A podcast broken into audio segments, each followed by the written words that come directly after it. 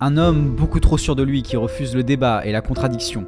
Des hommes et des femmes complètement perdus qui ne savent plus dans quelle direction regarder, à droite ou à gauche. Des trahisons et des manipulations, mais aussi des espoirs et des abandons. Alors je vous rassure, c'est pas le pitch d'un nouveau film, hein, c'est ce qui s'est juste passé pendant cette campagne présidentielle. Et nous, elle nous a laissé un goût un peu trop amer. Pour rien vous cacher, au crayon, on est assez content que cette campagne présidentielle soit terminée. En vrai, cette campagne nous a permis de nous rendre compte de l'état catastrophique du débat en France. Si la plupart des candidats se sont prêtés au jeu, hein, deux candidats, ceux qui sont arrivés au second tour, à savoir Emmanuel Macron et Marine Le Pen, eux ont joué un jeu différent. Ils n'avaient pas besoin de débattre avec tous les autres candidats puisqu'ils possédaient déjà une assise électorale. En réalité, en choisissant de ne pas débattre, l'inertie était en leur faveur. Emmanuel Macron parce qu'il était et qu'il est aujourd'hui le président de la République, avec notamment les fonctions de chef d'État ou encore plus récemment de chef de guerre qu'il devait incarner. Enfin, Marine Le Pen avait réussi l'exploit en 2017 d'être présente au second tour face à Emmanuel Macron. Et si elle voulait garder cette légitimité pour être la seule crédible face à Emmanuel Macron, elle ne devait prendre aucun risque face aux autres candidats qui pouvaient alors la battre sur le terrain des idées et la rendre moins légitime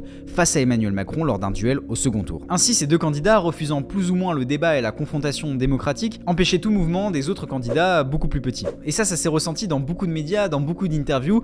On avait affaire à des interviews un peu bizarres avec des candidats on ne savait pas trop s'ils étaient réellement candidats, dans quoi ils s'engageaient, quelles étaient leurs mesures. Chacun tâtonnait en attendant le grand départ qui n'arrivait jamais. Alors certains en ont profité plus que d'autres. Hein. Zemmour, par exemple, a profité d'une dynamique extrêmement favorable au début de cette campagne, et tout le monde pensait d'ailleurs qu'il pouvait challenger Marine Le Pen et se retrouver en face d'Emmanuel Macron au second tour. Et face à cette absence de débat et d'interviews profondes, les seuls qui ont réussi à émerger et les seules interviews qui étaient réellement intéressante à la télévision, c'était l'émission de Cyril Hanouna, Face à Baba. Oui oui, Face à Baba, c'était le nom de la grande émission politique française dans laquelle les Français avaient rendez-vous avec les candidats à l'élection présidentielle 2022. Alors le fait qu'un président sortant refuse le débat avant le premier tour et qu'il réussisse néanmoins à se faire réélire, ça montre qu'il y a un vrai problème aujourd'hui dans notre démocratie. En vrai, dans l'histoire de la 5ème République, c'est assez novateur, hein, et c'est peut-être même assez inquiétant. Un autre fait sur cette présidentielle, c'est qu'on retrouve exactement les mêmes candidats au second tour en 2017 et en 2022. Aucun renouvellement politique. À la limite, il y avait peut-être un espoir pour certains avec Yannick Jadot ou encore Éric Zemmour, mais les autres étaient soit issus des partis traditionnels qui ne font désormais plus de gros scores aux élections présidentielles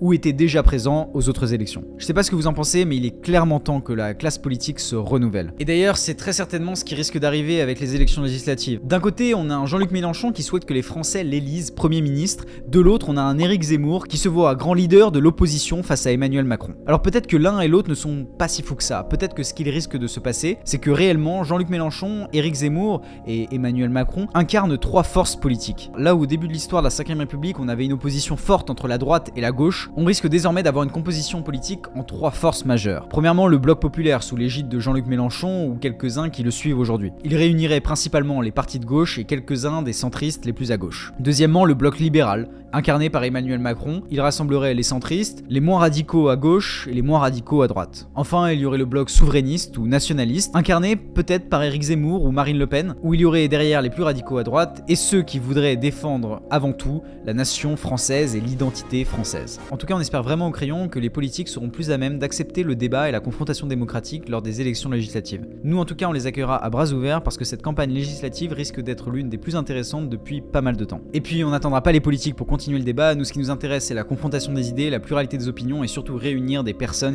qui ne pensent pas pareil au premier abord. Alors si vous continuez de voir des débats, des interviews contradictoires, d'approfondir certains sujets ou même de voir des personnes dans des vidéos que tu n'aurais jamais vues ailleurs, abonne-toi, laisse un commentaire, c'est important pour le référencement et pour que la chaîne puisse grandir. Laisse un j'aime si cette vidéo t'a plu. On se retrouve dès vendredi pour une nouvelle vidéo. Salut